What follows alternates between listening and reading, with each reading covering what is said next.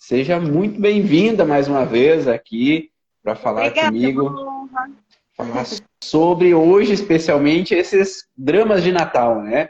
Essas angústias do Natal, frustrações natalinas, que estamos aí quase chegando no Natal.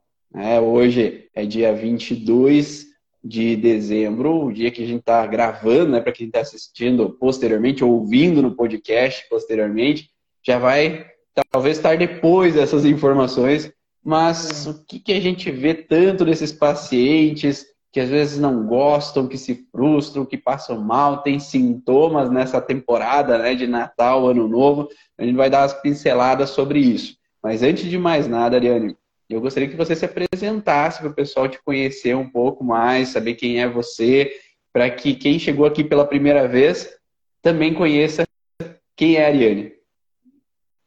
Legal, bom dia a todos. É uma honra mais uma vez estar aqui, mais uma live com o Ivan, meu querido professor do curso Origens. Eu sou terapeuta do curso Origens, na verdade com o método das leis biológicas, né? Já estudo com o Ivan já faz um ano e antes de estudar com o Ivan, eu tinha feito outros cursos na, na área com, com base com as leis biológicas, só que não foi eficaz, eu não me senti preparada para atender como terapeuta. Então, no curso Origens, eu vi que tinha muitas ferramentas ali que eu poderia atuar de uma forma mais efetiva, eficaz, e comecei a trazer mais resultados para os pacientes a partir da, das aulas no curso ali que inclusive ontem eu estava olhando, Ivan, são 290 aulas. O que, que é isso, rapaz? Foi, oh, foi crescendo, né? Para aproveitar tudo. Muito legal. E tem muita, me deu muita base, né? Então eu me sinto hoje uma terapeuta muito preparada, com muitos resultados com meus pacientes. E o que é mais legal é quando tem as indicações, né, Ivan? Isso é um, é um sinal de que está sendo feito um trabalho legal. Então eu estou muito feliz, muito realizada e estamos aí. Vamos falar hoje sobre o Natal. Beleza. Eu vi que tem pessoas aqui entrando no Instagram que são do teu Instagram, né? Pessoas que te seguem também. Então deixa eu me apresentar aqui para as pessoas que ah, não me conhecem ainda. Bom Meu dia. nome é Iva Bonaldo. Eu sou fisioterapeuta de formação de base. Já lá no começo eu comecei a buscar essas relações de como a emoção interfere nos sintomas físicos dos pacientes e aí comecei a adentrar em técnicas e métodos que buscam essa relação da emoção com o sintoma, a, informação do cérebro influenciando no corpo. E foi aí que eu comecei a buscar e atender pacientes atrás de pacientes com essa base de junção de conhecimentos. Isso durou já uns 15 anos aí de, de junção, de integração de informações. E já há quatro anos, cinco anos agora, formulando, formando terapeutas e profissionais da área da saúde que querem compreender um pouco essa junção da emoção e o sintoma físico através do curso Origens, onde eu disponibilizo esse conhecimento tanto das práticas clínicas minhas, quanto dos estudos que eu acabei tendo aí nesse passar desses 15 anos, para que todos possam também integrar essas informações e poder ajudar cada vez mais seus pacientes. Então, Ariana, a gente vai falar hoje sobre esses conflitos natalinos, mas o que, que você entende como como esses padrões? O que, que você vê assim de pacientes? O que, que eles reclamam principalmente? Olha, Ivan, se tem quantas horas a gente tem para ficar aqui? Ivan, eu vou começar pelo top dos tops, tá, Ivan? E é o mais dolorido, né? Que são os pacientes que perderam pessoas, né? Os falecimentos na, na família, entre os amigos, e assim, é, o que mais pega é realmente a questão de perder um ente querido e chegar o dia do Natal ali e não tê-lo por perto, não poder uhum. abraçar, não poder disfrutar desse momento, né? Que é tão Perfeito. familiar, né? Tem essa questão da, da família muito forte, né? Nessa questão do Natal. Uhum. E esse é o principal. Ivan, top, vamos colocar o primeiro aí. Perfeito. E, é, e pode ser de, de situações diferentes, né? Eu vejo assim que tem pessoas que elas têm perdas exatamente no Natal, o dia 23, o dia 25, dia 24, 22, que a perda ela traz uma o que nós chamamos de síndrome do aniversário, né? O que é síndrome Exato. do aniversário? É quando bate aquela data da lembrança do ocorrido, né? Então eu Sim. tenho ah, o avô faleceu dia 23 de dezembro. E aí, sempre quando chega aquela data, tem aquela nostalgia, aquela lembrança, aquela volta. Ah, e se o vô tivesse aqui? E se Isso. talvez seria diferente? Ah, que saudade daquele vô, principalmente daquela pessoa querida, né? É. Aquela pessoa que a Eles gente lembra. assim, a frase é assim, Ivan, foi na época do Natal. Sim. Não precisa ser no dia, né? É aquela época ali que traz aquela lembrança de tristeza, aquela lembrança de frustração. Né? E eu vejo que tem um outro padrão, né? Que é, esse padrão é assim: é, não importa os anos, né? não importa quanto tempo aconteceu. Né? E pode ser, não importa quanto tempo aconteceu, pode ser 20 anos, pode ser 30 anos que a pessoa faleceu, mas ela faleceu nessas datas, né? nessa Isso. data próxima ao Natal. Uhum. E pode ser uma pessoa, pode ser um animal, né? A gente pode ter, às vezes, aquele vínculo com aquele cachorrinho, aquele vínculo com aquele é, gato, aquele vínculo com aquele cavalo que era meu de estimação e ele faleceu ali, né? naquela data. Uma empresa que fechou, né, Ivan? Também é um luto, né? De certa forma, há um luto sobre essa perda dessa empresa, a perda dessa pessoa, essa perda desse animal, né? E outro contexto que às vezes não dura anos, né? Mas que dura um tempo, que é o meu pai ou minha mãe ou minha tia era quem reunia todo mundo no Natal. Era aquela pessoa que dava alegria no Natal. E aí aquela pessoa faleceu talvez em janeiro, talvez em fevereiro, talvez em março, não é exatamente naquela data, mas que chegou lá no Natal, daquela, ah, aquela pessoa não está aqui. Aquela pessoa que unia a família não está aqui. Aquela pessoa agora? que fazia. E agora como vai ser? E se aquela pessoa tivesse aqui hoje? É, então talvez. Exato. Então talvez dá uma nostalgia durante um Natal, dois Natais, três Natais, né? Porque tem aquela falta daquela pessoa que era a referência do Natal. Aquela pessoa que trazia uma informação, né? Eu estava assistindo um, um programa na Netflix que eu fui assistir com minhas filhas fim de semana passado.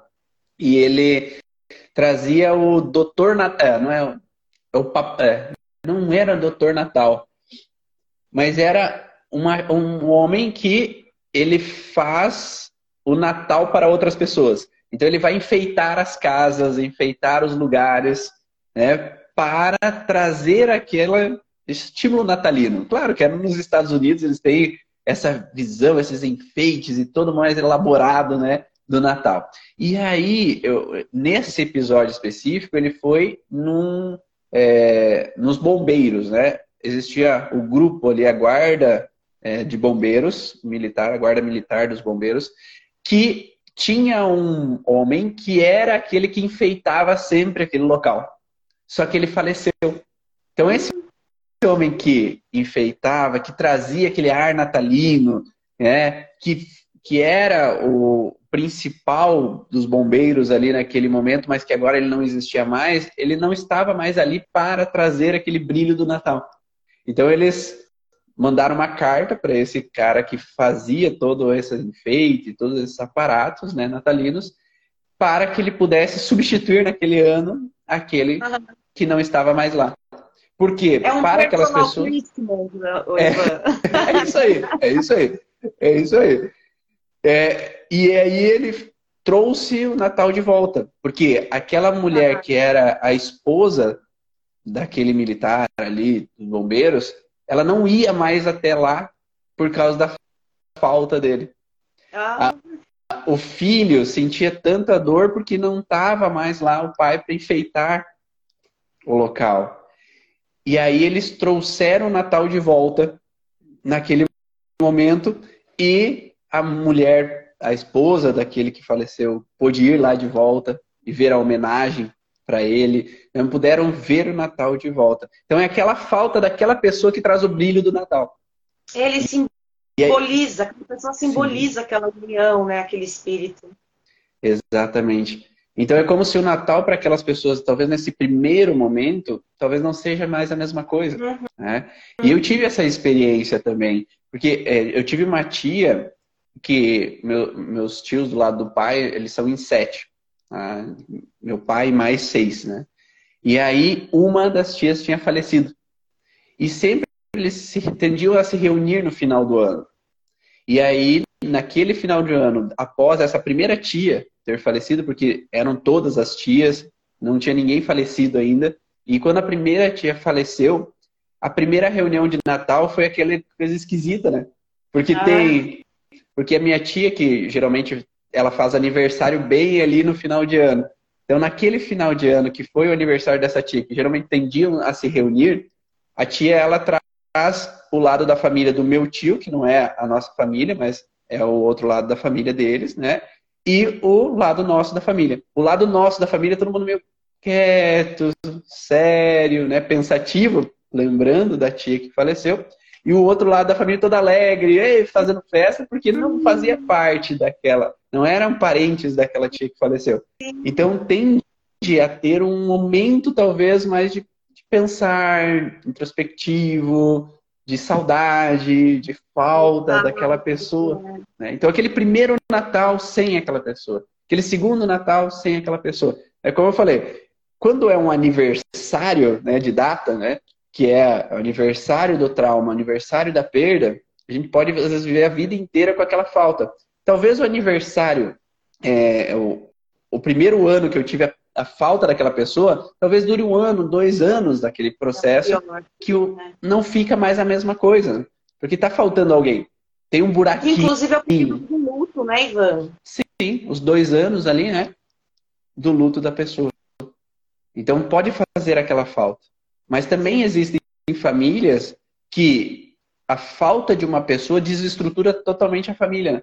Uhum. Então, como, como, era nesse caso do, do, do, da série ali que eu falei, né? Que talvez aquele pai, talvez aquela mãe, era quem fazia com que a família reunisse. Só que se agora não tem um substituto, né? Porque às vezes não tem um filho que agora chama a família. Agora talvez cada um dos filhos cria sua própria família e cria sua própria forma de festejos. Então, talvez essa reunião às vezes não é mais como era antes. E aí também Sim. quando há essa reunião não é mais como era antes. Né? Às vezes teve desestruturação por causa de problemas de dinheiro, né? Heranças familiares. Às vezes desestrutura um pouco a família. Então esses festejos, esse agrupamento de indivíduos da família já não é mais como era antes. E aí traz, às vezes, aquele clima. É. E as falas também, Ivan, que eu percebo é assim, quando tem os desentendimentos diversos, né? É assim, eu vou pela minha mãe, hum. sabe? As brigas hum. entre os irmãos, Sim. entre os familiares. Então, eu vou por causa do meu pai, eu vou por causa dos meus pais. Então, assim, eu já vou contrariado. É indigesto, né? É. Eu vou por obrigação, né? Eu Esse... tenho que ir. Não é um contexto assim, ah, eu vou com prazer, eu vou para estar tá alegre, eu vou para estar tá feliz. E às vezes vão tudo empurrado. Né? É isso mesmo. É isso mesmo. E aí, nessas questões, o que, que tu imagina que poderiam ser é, reações é, físicas? Né? Reações físicas que essas pessoas poderiam sentir é, durante ou pós-Natal? É, no sentido da, da o, primeiro, o top one aí, né, que a gente pegou na, na questão de perdas né, de entes queridos, eu acredito que os coletores, né, o rim aí grita, porque a gente se sente abandonado, né? Eu passei por isso também com a minha mãe e Natal para mim era a minha mãe. E eu acredito que muitas pessoas passaram por isso. Desde 2020 a gente vem aí numa, numa situação que ficou um pouco mais delicada, né? E então eu acredito que os coletores aí em primeiro lugar, viu, Ivan? Pela perda, eu... pela falta de contato também uma, uma questão de uma dermatite aí, uma coceira, cadê, né? Uhum. Então a gente pode pensar no, na retenção de líquido, né? Que você falou dos túbulos coletores. E uma coisa que me veio de possibilidade também é o, algumas pessoas terem a crise do ácido úrico. A crise do ácido ácido úrico, ela tem a ver com a junção de túbulos coletores renais, canais coletores renais com articulação. Então, essa junção desses dois tecidos gera o que é conotado como aquela dor articular do ácido úrico. E aí, o que, que acontece? Se nós temos, por exemplo, no dedão do pé, no tornozelo, o dedão do pé ele tem aquela relação de que eu, eu vou dar o passo para ir a algum lugar. Então, aquela pessoa, por exemplo, que ah, depois que o pai faleceu, depois que a mãe faleceu, ah, eu não quero mais ir lá. Então, ela fica um tempo sem ir até lá, porque eu não quero ir até lá. Então, é, o dedão do pé ele serve para dar um impulso para eu ir até lá, para eu me deslocar até lá, para eu ir, mas eu não quero ir. Eu não quero lá reviver aquela situação. Uhum. Eu não quero mais ir lá e lembrar do pai. Às vezes não quero mais ir lá e presenciar aqueles desentendimentos naquele lugar. E aí, quando enfim eu vou, né? E eu, enfim eu passo por aquele lugar, eu vou até lá conviver com os irmãos, eu vou até lá conviver com as cunhadas ou cunhados, vou até lá voltar lá ver com a mãe, mas não era totalmente de agrado. Mas aquele Natal até que foi mais ou menos, não foi aquele grande problema, não foi aquele grande transtorno, mas eu ainda tenho a sensação da falta do pai, o abandono, né? A sensação que eu não tenho mais aquela referência ali por mim. E eu tenho canais coletores em fase ativa de estresse, mas articulação em fase de resolução, fase pós-estresse. Então eu tô com coletores em fase ativa, tornozelo ou dedão do pé em fase pós-estresse. Né? Então essa conjunção de fatores gera aquela dor né? Dor no dedão do pé, a dor na articulação do tornozelo, naquele momento que a pessoa foi e até foi legal. Relaxou. Até não foi tão problemático quanto eu imaginei que poderia ser. E aí aquela pessoa, após o Natal, tem a crise de ácido úrico. Né? Ou mesmo que seja problemático no dia, mas no dia seguinte passou. Ufa, acabou é. a tortura, né? Vou voltar para casa. e aí tem a crise pós né? Não sei se está dando para entender. Quem está assistindo aí, dá um feedback aí para a gente, para a gente saber se vocês estão conseguindo, pelo menos ouvir a gente, né? Vocês dão um coraçãozinho, alguma coisa, dá um sinal de vida aí para a gente saber se vocês estão conectados e tá, estão conseguindo pensar sobre algumas questões. E aí, que mais que tu vê assim? Então, além de coletores, você falou um outro... Uma ah, né? Porque tem aquela sensação de não ter mais o contato, né? É. Não ter mais o contato com aquele tio, com aquele pai, com aquela mãe, com aquela pessoa, né? E aí aquele falta daquele contato, quando eu volto a ir para aquele mesmo local, eu volto a estar naquele ambiente, né? Ou mesmo uma, uma depressãozinha, uma tristeza. Sim, sim, eu acho que é uma das principais, né? Já pode dar uma constelada lado aí, né, Ivan? Já tinha algo ali. Só para gente deixar claro, né? A constelada não quer dizer constelação familiar, tá? É, é outro é. contexto, tá?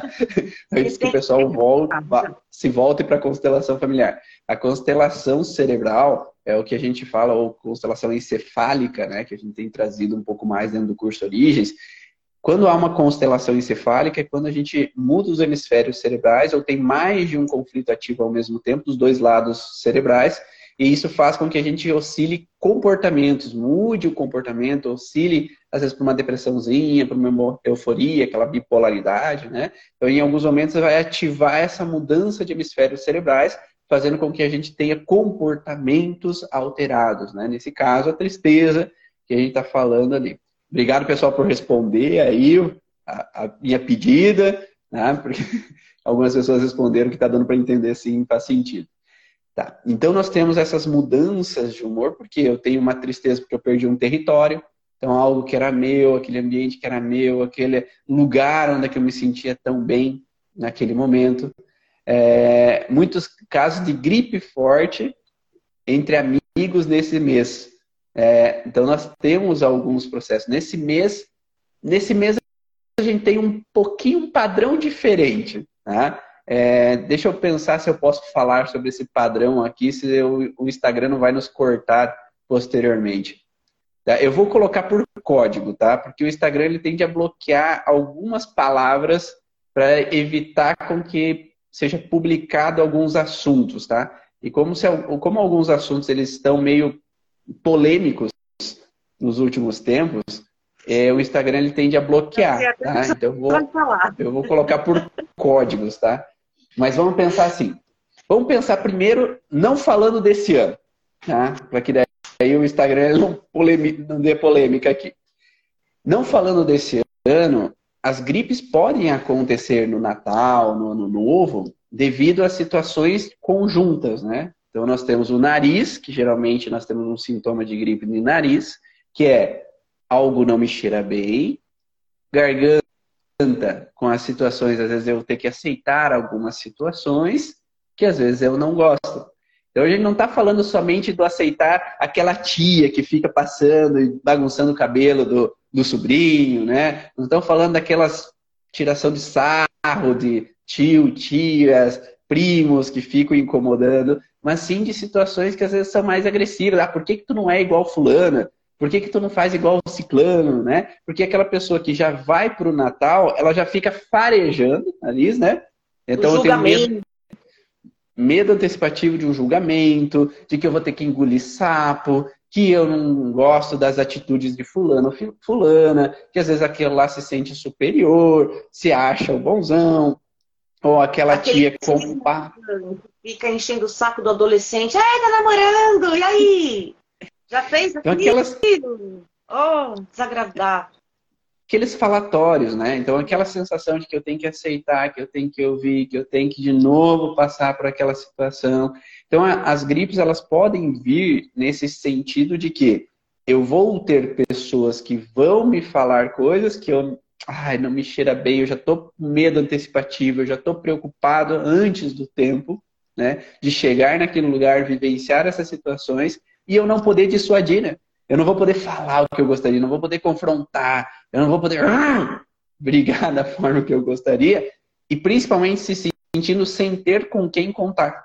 Porque ninguém me protege, ninguém me acolhe, ninguém me dá suporte perante aquele tio. Né? Meu pai não fica do meu lado, uma risada junto. Ou minha mãe não me acolhe, fica do lado do irmão da irmã dela. Né? Ou as pessoas ficam julgando, o que, que tu fez esse ano? É, Ó, oh, fulana tá com aquele carro, e você? Porque é tua, tua, e a tua irmã que fez tal coisa, e você?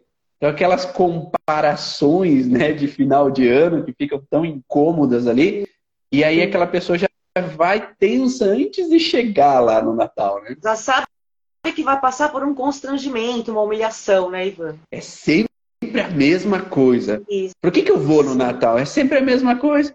Isso, só fala essa. Sempre o mesmo incômodo, é sempre o mesmo estresse, é sempre a mesma picuinha. Né?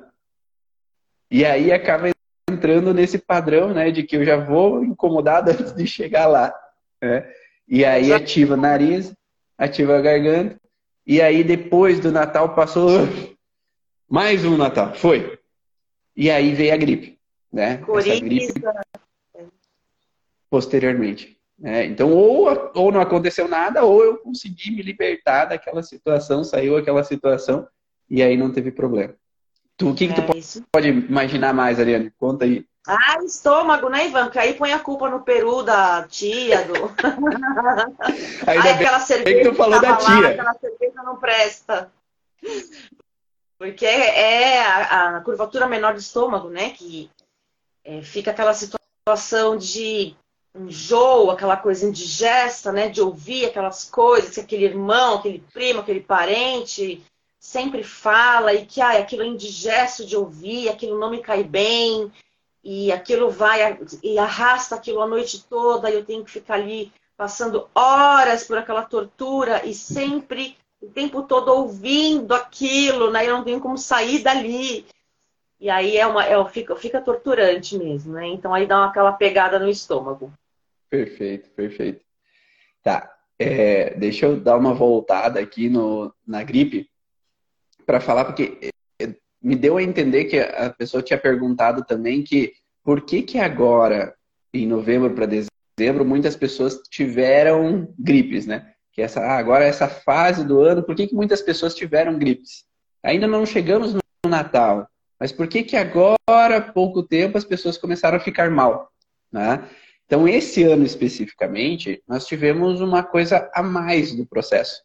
Nós tivemos uma situação em outubro que onde muitas pessoas é, tiveram contrariedades com amigos, com familiares, é, com a situação do país em si. Então eu não vou falar as palavras, porque o Instagram ele tende a bloquear quando a gente fala algumas palavras que têm a ver com o ocorrido em outubro. Então muitas pessoas tiveram situações de preocupações com como vai ser o ano que vem, devido ao que aconteceu em outubro, né? Então, uhum. mais especificamente, dia 30 de outubro. Então, quando, às vezes, tem essa disputa por um cargo superior, né? Uhum. né? Que se busca um, um governante para o país. Geralmente vai ter as pessoas que aceitam bem, outras pessoas que não aceitam bem pessoas que ficam preocupadas e pessoas que estão mais felizes porque acreditam que o próximo ano vai ser melhor. As pessoas que talvez não se agradaram com a escolha, as mais polarizadas, que, né? As mais polarizadas, principalmente, né? Porque às vezes tem o campo neutro, né?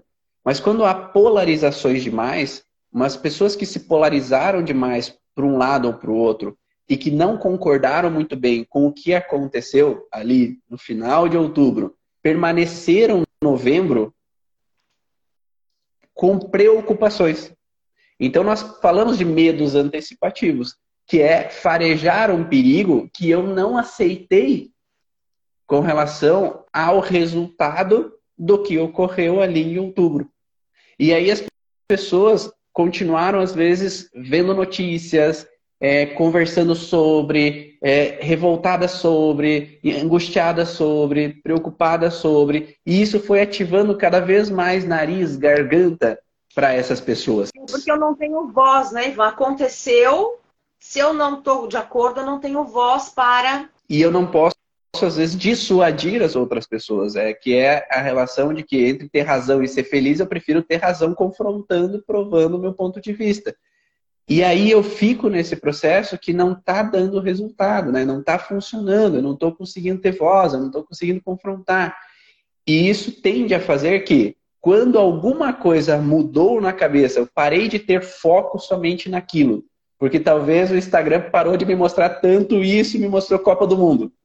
ou o Instagram, ou, sei lá, eu parei de olhar tanto para isso para relaxar um pouquinho mais pensando em outra coisa, eu tive que pensar no meu trabalho, eu tive que pensar em outras questões. Então eu desfoquei um pouco daquela preocupação que eu estava, aí o sintoma começa a aparecer. Então a gripe ela vem quando há um pós-estresse, quando eu saio daquele conflito mais intenso que eu estava voltado àquela frustração, olhando só para aquilo, só para aquilo, e agora eu mudei um pouco o foco daquilo. Então eu parei de ficar naquele campo de frustração. E aí a tendência é que os sintomas inflamatórios eles apareçam. Né? Então por isso que talvez muitas pessoas agora teve uma ah, um pico de gripes. Teve um pico de reações das pessoas. Mas Inclusive, geralmente. Cabeça, né, Ivan? Mas geralmente nas pessoas que hoje, quando eu atendo, eu vejo que eles entraram ali naquele, naquela época em um estado de tensão maior. Tá? Então, Sim. geralmente, esse padrão. As pessoas que eu vou atender que não tiveram tanto incômodo com essa fase, não tiveram tantos sintomas agora. Elas já vinham de sintomas anteriores, por isso que elas vieram procurar o atendimento. Mas as uhum. pessoas que vieram com sintomas mais fortes de novembro, né, dezembro agora, tenderam a ter vivido alguma coisa ali naquela época, por isso o sintoma. Então, nós não estamos falando de, de, Nem tudo é Natal, né? Nem tudo é por é. causa do Natal. Às vezes é por causa de uma situação que foi vivida previamente agora nos últimos tempos. Né? Sim. Principalmente nesse ano, né? Nesse caso. que mais, Ariane? que mais? Então, nós falamos é, de... Do, de, a gente falou estômago. Estômago. Nós falamos de alergia de pele, né? Da separação. Falamos de retenção de líquido, ácido úrico, né?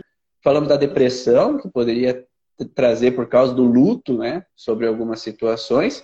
É, falamos agora da gripe, que pode acontecer Sim. também no final de ano ali com as pessoas. Eu pensei e... em outra coisa. Mas antes de você pensar, fala aí, pessoal, vocês tá, faz sentido o que a gente está falando? Dá um feedback também, que quanto mais curtida, quanto mais vocês falam aqui, mais esse conteúdo é disponibilizado para outras pessoas. Então, nos ajudem aí a disponibilizar essas informações. O que, que tu pensou, Ariane?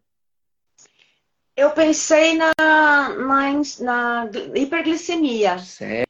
Pelo, pelo confronto, assim, eu tenho que ir, a resistência em ir, a resistência em aquelas obrigações natalinas que começam até antes do Natal ter que eu tenho que sair para comprar o presente, eu tenho que resolver questões de ceia, mercado e organização e então aquela coisa do eu ter que é aquela resistência, né, Ivan? Do, aquela... Ou eu tenho que ter energia, né, para dar conta de tudo, né?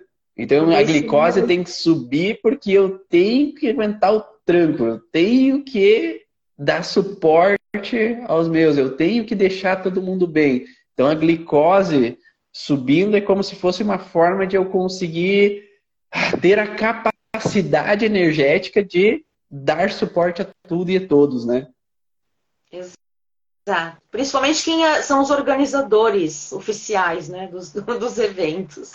Ou, ou, é nesse padrão, né, de ter que dar conta, e como você falou, né, de que às vezes nessa fase eu tenho que me opor a algumas situações. Então eu já vou e a esposa quer que eu vá na casa da sogra e da sogra no, no Natal. E aí, e aí fica nesse contexto de oposição, de confrontamento. Eu, eu não quero ir e aquela briga interna, né? Porque eu não quero ir é, ali internamente, né?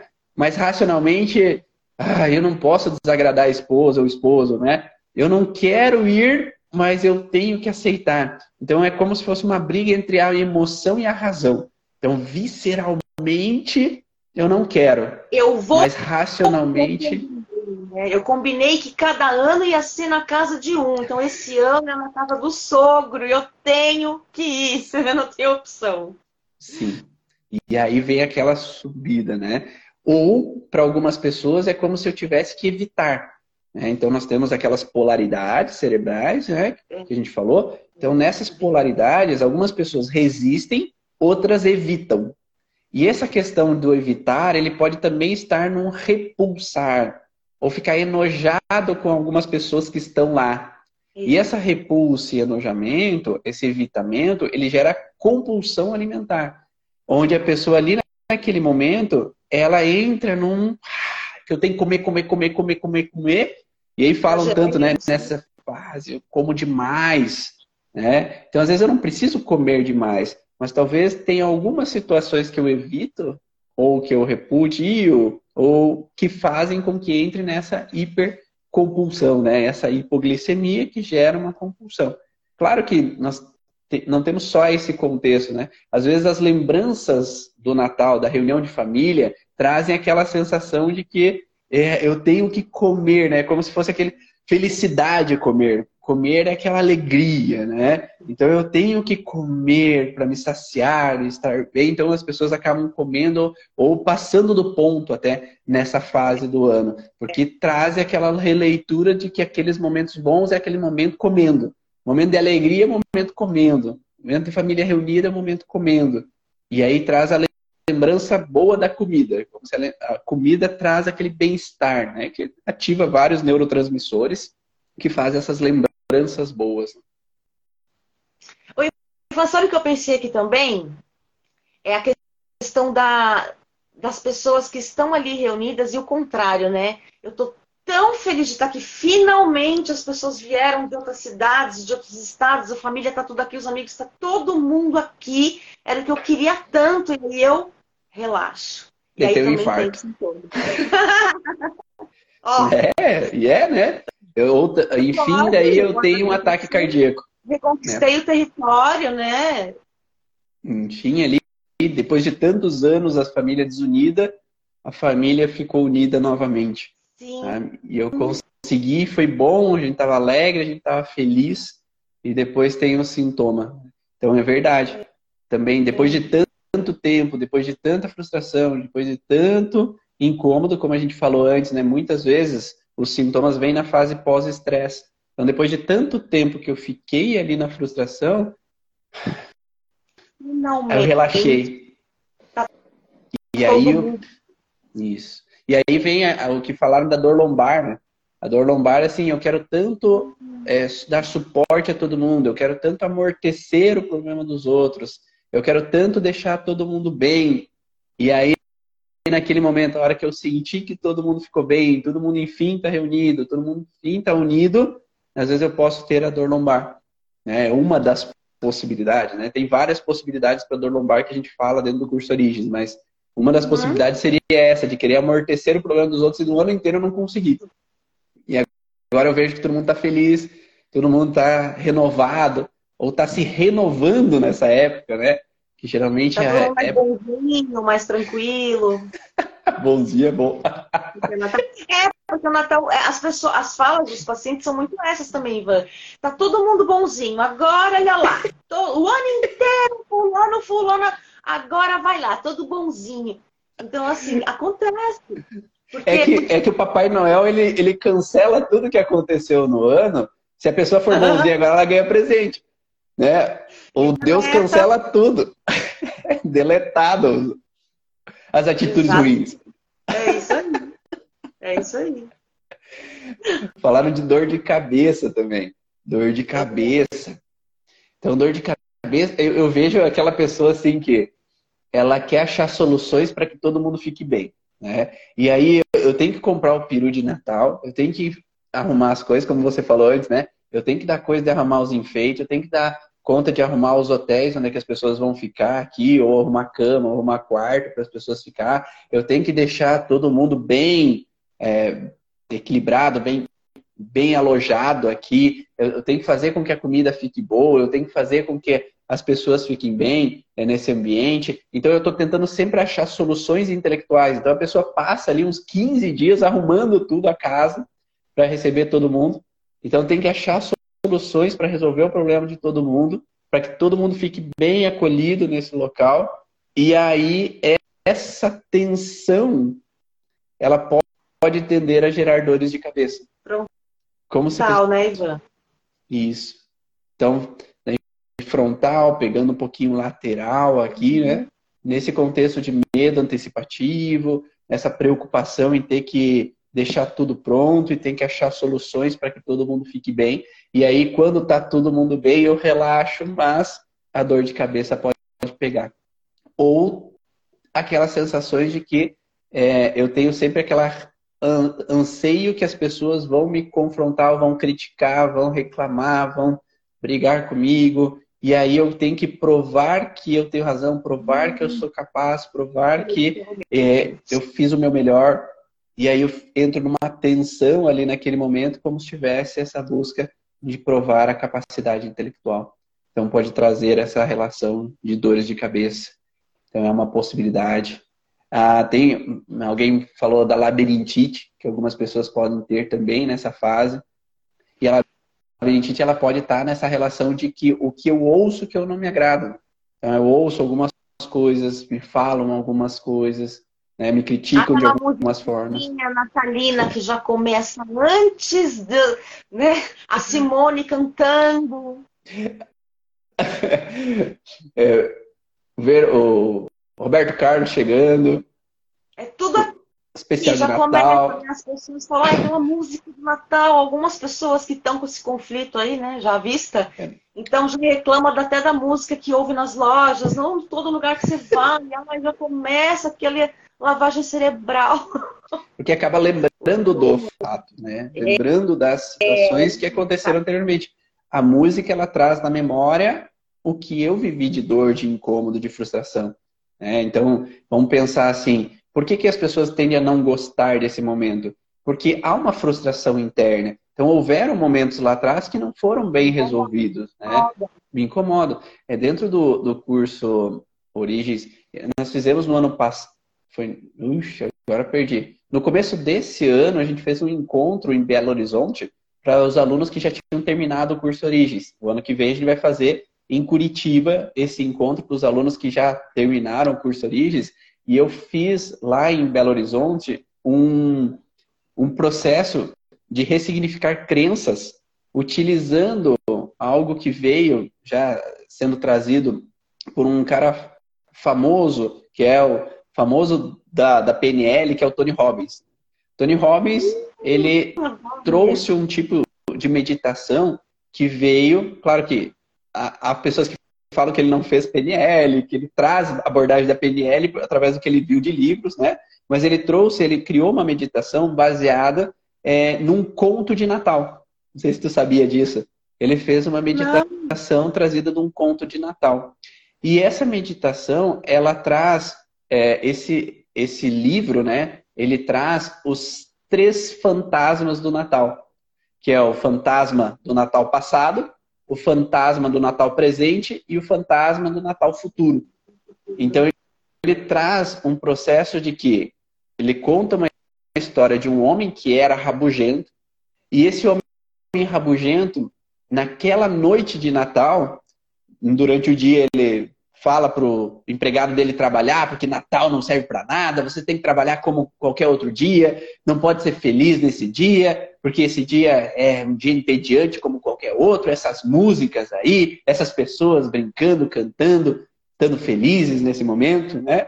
E esse conto, e aí esse, esse filme ele foi refeito esses anos atrás com Jim Carrey. O Jim Carrey ele, ele fez todos os vários personagens. Eu acho que ele fez Yeah. Ele fez sete personagens. Não, não é Grinch, é outro, é, é outro, é outro nome, né? Esse, esse filme de Natal. Não sei se alguém já viu aí, conta aí se vocês lembram o nome. É, vocês lembram desse filme? Mas eu não sei se a, a, transcrição do nome foi Os Três Fantasmas de Natal, é, mas é, eu, tem um no, outro nome que é a base do livro, né? Desse, desse, desse processo. Eu amo esse filme. Lembra aí, então, para nós, qual que é o nome do filme. E aí, esse personagem, ele tinha esse mau humor, e ali, naquela noite de Natal, ele tem encontro com os três fantasmas de Natal. Né? Que é, vai mostrar o porquê que ele é tão mal-humorado com o Natal, estão trazendo a lembrança lá do passado do que aconteceu, as críticas, ele foi levado para um colégio interno e ele não tinha esse Natal, ele se sentia abandonado, ele se sentia rejeitado, as crianças tiravam sarro dele. Então ele sentiu um mau humor porque ele não ganhou o presente que ele queria no Natal. Então o Papai Noel não me presenteou com aquilo que eu idealizava. Então eu tinha sempre um mau humor devido a situações que não eram do jeito que eu esperava. Né? Não tinha aquela uhum. fantasia de Natal. Né? Não tinha aquela alegria de Natal. Era um momento. A Scrooge. O personagem é Scrooge. Isso aí. Então o Scrooge é, ele tinha essa infelicidade do Natal por causa de uma vivência que foi frustrante. E aí todo o Natal era frustrante porque trazia aquela influência ruim, né? Porque não foi legal. Né? O Natal para mim não era algo bom. Tinha vários irmãos, a gente não podia ter aquilo que a gente gostaria, era sempre uma briga no Natal. Então não era uma felicidade. E aí mostrou o Natal presente, onde ele fazia o mal para todas as pessoas, né? Então as uhum. pessoas estavam lá passando o Natal, mas é, ninguém gostava dele. Então ele ia lá ver as pessoas assim na ceia de Natal falando: "Nossa, aquele cara não, ele é bem grosseirão". Não, mas aquele ele faz às vezes é, ele é amargurado, avarento, né? A Luciane falando. Então falavam mal dele, não queriam, mas tinha algumas pessoas que, ah, ele é meu tio, ele é assim porque ele viveu algumas coisas, mas eu convidei ele para estar aqui com a gente. Nossa, eu não queria que ele viesse aqui nunca. É, então as pessoas rejeitando ele ali naquele momento. Ele vendo as, o funcionário dele na noite de Natal, tentando agradar o filho dele, que às vezes tinha, algum, tinha um probleminha de saúde, e aí não podendo dar tudo aquilo que aquela criança poderia ter, porque o patrão não forneceu algo para aquela família como ele gostaria, né? Aquele funcionário. E aí foi lá no futuro trazer. Eu não vou dar o falar o, o futuro, né? Porque senão eu vou trazer toda todo o processo do filme, né? Mas traz esses três fantasmas do Natal, né? Por que, que aquela pessoa viveu esse Natal tão frustrante e a possibilidade de eu mudar o meu futuro, né? De fazer um futuro diferente. Porque não é o meu Natal passado que pode determinar o meu Natal futuro. Então não é o meu passado que determina o meu futuro. Eu determino o meu futuro. Só que se eu continuo com a mágoa do meu futuro, eu determino meus próximos natais. Esse, Mas não é só o Natal. Esse é o ressignificar, né, É essa a ideia do ressignificar, a crença que ficou gravada. Por isso que é, foi feliz ali quando ele colocou essa base, usando essa, esse filme, para construir uma meditação de ressignificar as crenças passadas. Né? Ah, que legal. Tony Robbins, então, utilizou dessa informação para criar um processo de ressignificação.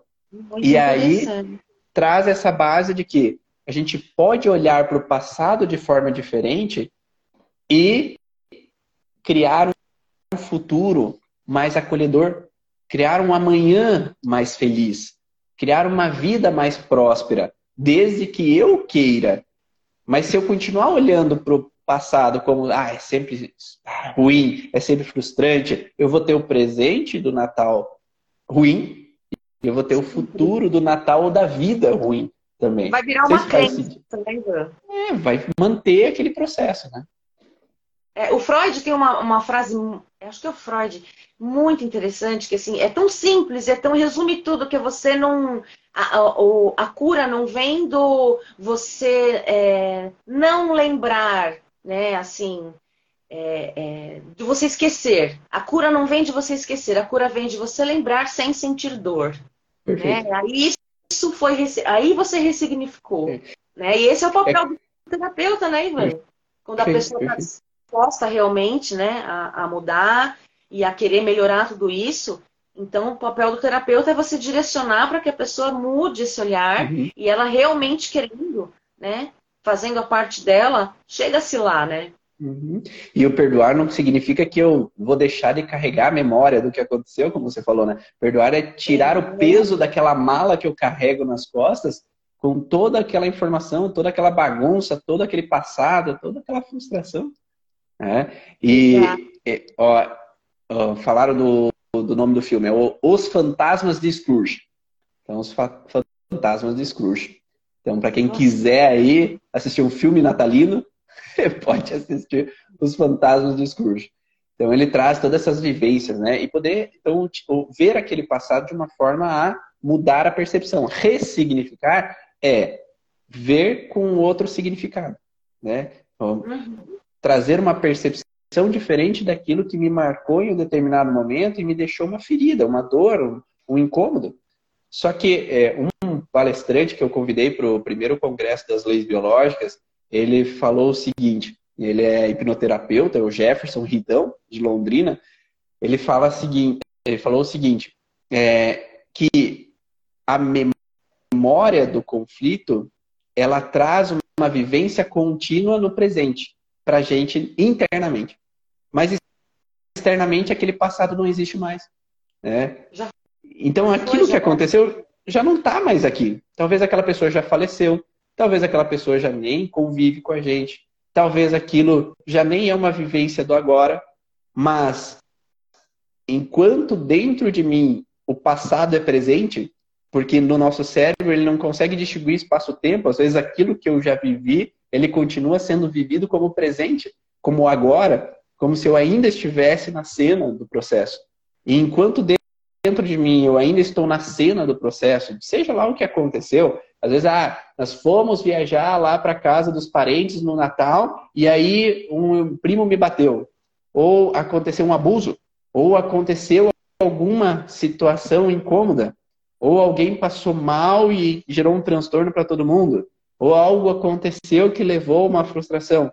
Aquele passado ele continua presente dentro do meu, do meu subconsciente, como se eu ainda estivesse vivendo aquilo. Só que aquilo não existe mais do lado de fora. Do lado de fora, aquela vivência já não é presente, porque no espaço-tempo do ontem para o hoje, aquilo já passou. O inconsciente não entende, né, Ivan, o que é passado, presente futuro. Tudo está acontecendo agora, né? Eu pensei, Exatamente. eu lembrei, está acontecendo agora. O corpo sente também isso, né? Perfeito. Né? E aí faz com que a gente permaneça num drama que às vezes não é mais presente. É quantas pessoas que às vezes têm mágoas de alguém que já faleceu, né? Mas então não existe mais aquela situação. Já não é algo do presente. Mas se eu ainda tenho mágoa, não é algo do fora, é algo do dentro. né? Dentro, internamente, aquela, aquele processo ainda existe. Ou já nem vivo mais com os meus pais, mas ainda tenho frustração com relação a eles. Então, mas por que, que eu carrego se eu não estou mais naquele ambiente? Eu não estou mais naquela vivência, aquela situação. Né? Porque eu ainda lembro que aquela pessoa me fez mal. Eu ainda lembro que aquela pessoa agiu de determinadas maneiras. Exato. É, e acabo permanecendo no estado conflitivo, né? E aí faz com que eu permaneça no drama, na frustração, no sintoma, né? E são tantos os sintomas que podem acontecer devido a esses dramas, né? Tem mais algum exemplo? Eu não sei. Teve pessoas que me falaram mais algum ali. Tu viu mais algum, Ah, hum, não, ah, eu estava acompanhando aqui. Hum, eu lembrei das crianças, né? Quando abre o presente, não é aquele presente que queria. Quantas vezes? Daí ataca as bichas, né? Ataca as bichas. Pois que é. Que eles falam? É paróquia? É... Qual que é, Ivan? É, é... Tem vários, né? Assim... Tem várias possibilidades. Ah, e aqui, aqui o, o que o, o, drama que geralmente acontece é assim, o atacar as bichas. Não sei se você já ouviu aquele que da lombriga, é, é, a benzedeira vai lá e atacar as bichas. Muitas vezes ele está relacionado ao padrão de que eu anseio algo, eu já idealizo algo dentro da minha cabeça, porque eu mandei a carta para o Papai Noel. Eu escrevi lá o que eu quero. Tá? tá quase aqui, ó. Não, já tá lá dentro, né? Eu já engoli aquilo. Eu já assimilei que eu estou, eu já tô, eu já digeri, porque eu já estou imaginando como é brincar com aquilo lá. Eu não tô só eu não estou só querendo pegar aquilo, eu já peguei antecipadamente aquilo na minha cabeça. Então eu, eu já peguei é aquilo, eu já estou me imaginando brincando com aquilo, já considero como meu, como você falou. Já é meu, porque o Papai Noel não vai deixar de me trazer aquilo. E aí, da forma mais indigesta possível, me arrancam o sonho de dentro de mim. Então isso pegou um pouco mais lá embaixo.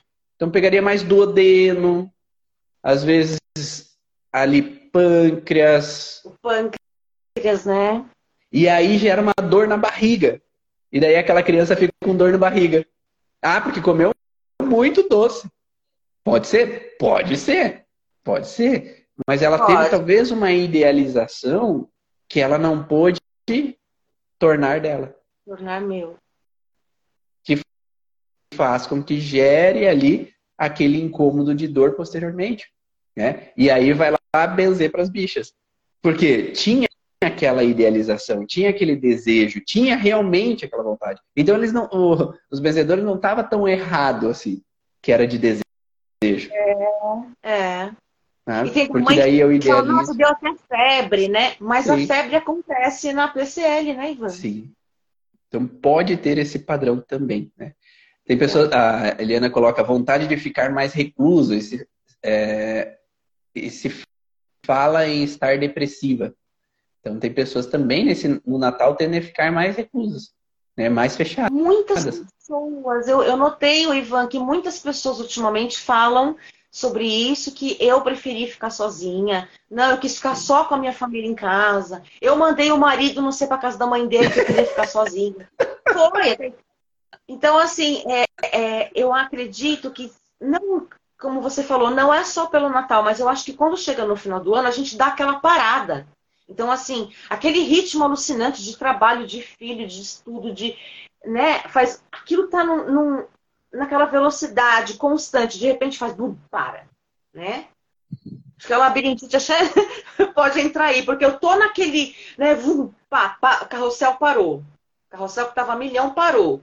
Então, assim, agora eu parei e eu tenho que olhar para mim, olhar para minha vida, olhar para o que passou no ano, porque a gente faz isso, não tem como. Tem aquela crença de vai começar um novo ciclo. O que, que eu fiz? O que, que eu concretizei? Uhum. Eu consegui as minhas metas? Quais são as minhas frustrações, as minhas conquistas? Então a gente para e tem que lidar com tudo isso dentro da gente. Porque quando a gente está naquele ritmo alucinante, fica no ar, ah, tô indo, né? Vou indo. E ninguém para para se olhar. Ninguém não, né? Muitas pessoas não param para olhar para aquilo, ou porque dói, ou porque embalou ali, né? E não, uma coisa atrás da outra. Então você para e olha para você, olha para a sua vida, para os seus familiares, para os seus relacionamentos, para o seu trabalho. E dói às vezes olhar, né? Dói. Se tiver um conflito forte ali, aquilo vai doer. Então aquilo vem aquela questão do qual o território que eu conquistei, qual o, o que eu perdi, né? Aí a gente fica naquela questão daquela depressãozinha, né? Pode acontecer e quer ficar um pouco mais na nossa. E, e, também tem aquele padrão que nós falamos na aula de ontem, né? Que tem algumas aulas ao vivo. E ontem, na terceira quarta-feira do mês, é a aula do encontro do quem já está nas aulas do avançado do curso Origens. E ontem a gente falou sobre o conflito de tálamo. O conflito de tálamo é um conflito de julgamento. Né? Então, então é como se eu me sinto julgado por ter feito algo. Né? Então esse julgamento, ou eu me julgo. E aí, nesse contexto de julgamento, se eu faço e sou julgado, o cérebro entende assim: para de fazer, nem faz. Faz nada. Fica aí, fica quieto, para. Né? Ou nós temos um eixo é, que é muito famoso, que é o eixo hormonal hipotálamo, hipófise adrenal. Esse eixo hipotálamo, hipófise adrenal, ele tem uma ação de deixar-nos deixar na zona de conforto. Então, ou seja, eu não tomo ação, eu não tomo escolhas para não, não errar. Obrigado. Então, para que eu não erre, eu não saio do lugar. Então é melhor eu ficar quieto no meu canto do que tomar uma escolha e ser julgado, tomar uma escolha e errar. Então eu fico na minha, porque eu não quero ficar ouvindo, eu não quero que alguém reclame, que encha a paciência. É melhor ficar sossegado, porque sempre tem algum que é um pouco megalomaníaco na história da família e vai dizer que sempre as coisas dele é melhor, ou alguém que vai estar sempre para ah, criticar alguma coisa. Por que, que tu não cria assim os filhos? Por que, que tu não cria assado? Por que, que tu não age assim com eles? Por que, que tu dá umas palmadas de vez em quando? Então sempre vai ter alguém para falar. Né, o mitomaníaco. Também. E aí vai sempre dar um ar de inferioridade para aquela pessoa. Então, antes que eu me sinta inferior, antes que eu tô sempre errado, que eu só faço besteira e nunca tá bom o suficiente, é melhor Deixa ficar na minha. Né? E lembrando que tudo isso é sempre um programa biológico de sobrevivência, né, Ivan? O corpo está agindo de uma forma porque já aconteceu. E então agora. Quer nos, quer nos salvar, né? É. É isso aí. É fantástico. Evitar que a gente sofra. Né? E então falamos de vários assuntos. Alguém falou, ah, também a questão da morte um ente querido. Isso foi o primeiro contexto que a gente falou, né? A morte de um ente querido que ficou no drama Foi. também, né? Então, é o top. É o top. Né? Então passamos por várias possibilidades aqui de conflitos, várias situações. Ainda deve ter muitos mais, muitas e mais. Eu falei, mas isso aqui vai durar três dias. vai até o Natal. daí quando chega no Natal a gente lembra de outros, porque daí tá vivendo a situação. Aí vem um ano novo, um novo ciclo. e aí a gente vai nessa bola né, de informações. Qual que é o objetivo sempre que eu tendo a falar e cada vez mais falar? É, quando eu comecei a estudar as leis biológicas, eu aprendi que é, o ideal seria que nós estivéssemos na nossa polaridade de base. O que é a polaridade de base? Se a gente é destro, homem, estar inicialmente do lado direito do cérebro de funcionalidade. Se a gente é canhoto como homem, estar do lado esquerdo de, de polaridade. Se a mulher é destra, estar do lado esquerdo de polaridade, se a mulher é, de, é canhota, do lado direito de polaridade cerebral. Então, eu aprendi assim, que o ideal é a gente voltar para nossa polaridade de início, para que a Natural, gente né? possa lidar bem com as situações. Mas cada vez mais eu percebo que o objetivo é o equilíbrio. Quando nós conseguimos equilibrar a balança das polaridades, a gente não está nem no extremo de um lado, nem no extremo do outro. E a gente lida melhor com o que acontece ao nosso redor. A gente lida melhor no equilíbrio ou balançando, porque sempre vai balançar o barco. Sempre a gente vai balançar um pouco, às vezes um pouco mais de ação um pouco mais introspectivo. A gente vai estar tá oscilando porque a gente vive num convívio social, vive num convívio com relacionamentos com outras pessoas. Só que se a gente, a gente fica muito de um lado, a gente não equilibra a balança. E aí a gente vai ser de um jeito só na ação, ou de um jeito só no evitamento, ou só introspectivo. E aí faz com que a gente não consiga ser maleável nas situações do dia a dia. Sim. Ponderar as situações do dia a dia. Então a gente se polariza demais para um lado ou para o outro. Então o ideal seria que a gente ficasse mais centralizado, podendo às vezes estar um pouco de um lado, às vezes estar um pouquinho do outro lado, às vezes agir de um jeito, às vezes agir de outro, mas sempre voltando ao neutro. Que se perceber, gente... né, e, e, e autocorrigir. Porque, inclusive, isso que você está falando é muito interessante, porque biologicamente também, se internamente eu estou muito polarizado, a minha tendência de, de ver a constelação cerebral, né, ela é maior. Porque se eu estou mais pesado aqui, se, eu estou com um conflito aqui, já surge outro aqui, e aquilo começa a pesar muito de um certo lado, aí eu começo a ficar complicado. Ou eu entro muito em mania, ou eu entro muito em depressão. Né? Então, essa, essa autoanálise ela é importante, né, Ivan? Porque nós todos estamos convivendo com conflitos, né? E isso é natural do dia a dia. Vai ter, às vezes, um vizinho que age de alguma forma, vai ter alguma coisa no trânsito, vai ter alguma coisa no trabalho. A gente vive em sociedade. Então, sempre vamos ter algumas coisinhas que vão nos incomodar um pouco. O problema é quando a gente está em polaridades muito, muito extremas, faz com que a gente se incomode não um pouco, se incomode bastante. E quanto mais a gente se incomoda, maior é o sintoma que a gente vivencia. Então, quanto mais a gente consegue ter o equilíbrio emocional. Ah, Ivan, como é que consegue o equilíbrio emocional? Trabalhando esses dramas que aconteceram no passado. Né? Eu costumo falar para os pacientes também que a gente acredita que vem na vida com livre-arbítrio. E não é uma verdade. A gente chega na vida com heranças dos nossos antepassados e crenças dos nossos antepassados que faz com que a gente haja por impulso baseado nos dramas que eles viveram. Sim. Né? Então, enquanto não se sabia que a gente tinha heranças emocionais que faziam com que a gente tivesse propensão, né? Porque a fruta não cai longe do pé. Então, a mãe é ansiosa, o filho é ansioso. O pai é irritado, o filho um pouco irritado. Então, a gente traz essa, essa herança. Só que talvez eu não queria ser irritado igual meu pai, não queria ser ansioso igual minha mãe, ou seja lá quem seja, né? É só um exemplo. Mas lá dentro eu tenho aquela herança. Então, eu ajo baseado num contexto que vem lá de trás. Então, enquanto eu não me permito, né? ou por lealdade, alguém lá de trás, e aí enquanto eu não vejo isso, não, não percebo isso e não busco um terapeuta para mudar essa percepção, eu fico nas polaridades. Né? E é inconsciente, é o... né? A pessoa não percebe muitas vezes, né? Exatamente. Que é o que se baseou ali, o que a gente falou antes do que aconteceu em outubro para novembro. Então, quanto uhum mais na polaridade eu estou, mais eu reajo a situações externas que acontece, né? Que é. acontece uma guerra aqui, acontece um problema ali, umas situações ali. Então, aquilo vai mexer com aquilo que eu não resolvi dentro de mim. Né? Então, as escolhas que nós tomamos também são baseadas ao que não está resolvido internamente dentro de nós. Então, nós escolhemos times de futebol, nós escolhemos é, presidenciários, nós escolhemos pessoas baseadas na emoção e não na razão, muitas vezes. E aí faz com que a gente, dependendo da polaridade que a gente está internamente, a gente vai tender a gostar mais de um, gostar mais de outro.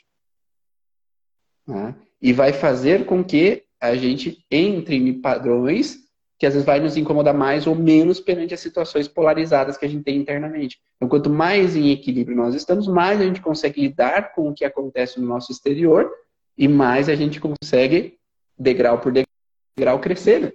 Porque eu acho que esse é o objetivo de nós estarmos aqui, é esse processo de evolução que é aprendido a partir do momento que a gente conecta e entende. Eu, eu tenho um professor que eu tenho estudado com ele, que é o Dr. Jaesh, que é que eu até falo dentro das aulas ali, falando sobre é, o, o, contexto lá. Ele é um indiano que traz alguns conhecimentos da atualidade, né?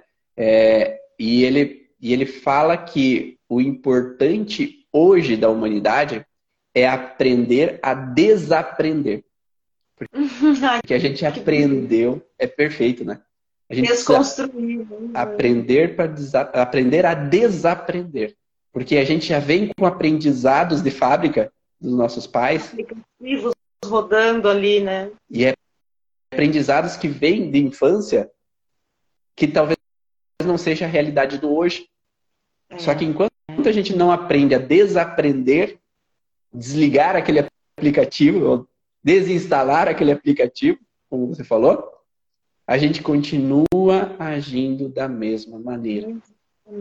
E bate cabeça, bate cabeça, bate Por isso que dentro do curso Orize, você pode falar se eu estou mentindo ou não, eu sempre ah. falo assim, que existem mais coisas do que a gente pode imaginar. Entre o céu e a terra existem mais coisas do que a gente pode imaginar.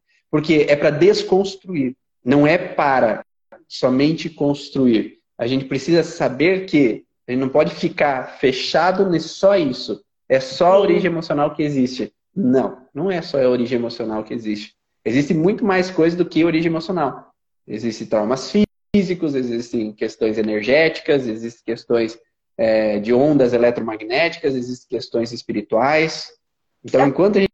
É você fica... fala, né, Eu gosto quando você fala assim, eu, eu não sei se isso funciona ou não, mas enquanto eu não testar, eu não, eu não vou dizer se sim ou se não.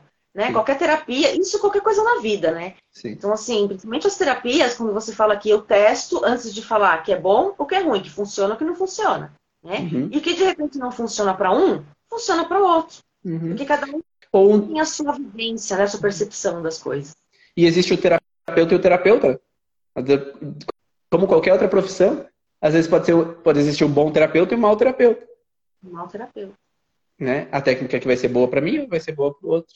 Né? Então, quando uma pessoa fala assim, oh, isso daí não serve, isso daí não é bom, eu já fico um pé atrás, porque essa pessoa, será que testou? Será que ela olhou? Ou será que ela está falando do drama dela, da frustração dela, do incômodo dela, de algo novo, de alguma situação que ela nunca vivenciou? Né? Então, aprendizado da vida é desaprender, primeiro. É se permitir uhum. desaprender para daí poder evoluir. Espero que vocês tenham gostado da live de hoje, senão a gente vai ficar falando por vários, vários tempos aqui, né? Que cada um aí tenha, tenha se conectado com algumas informações que possa ajudar os seus pacientes nesses dramas de Natal aí, que, que vem aí logo, né, nos próximos dias, que possa já é. ter um entendimento na hora que atender os pacientes depois do Natal, que possa ajudar eles a saírem dessas alterações. Obrigado, Ariane, por ter aceito estar aqui comigo hoje. E conta aí pro pessoal onde é que eles podem te encontrar. Onde você no atende. Terapeuta.ariane com dois N's. Terapeuta.ariane. E eu faço os meus atendimentos online, Ivan. Perfeito. Perfeito. Então segue ali, eu acho que aqui em cima no Instagram vai estar disponível. Então, é terapeuta Ariane. É terapeuta.ariane?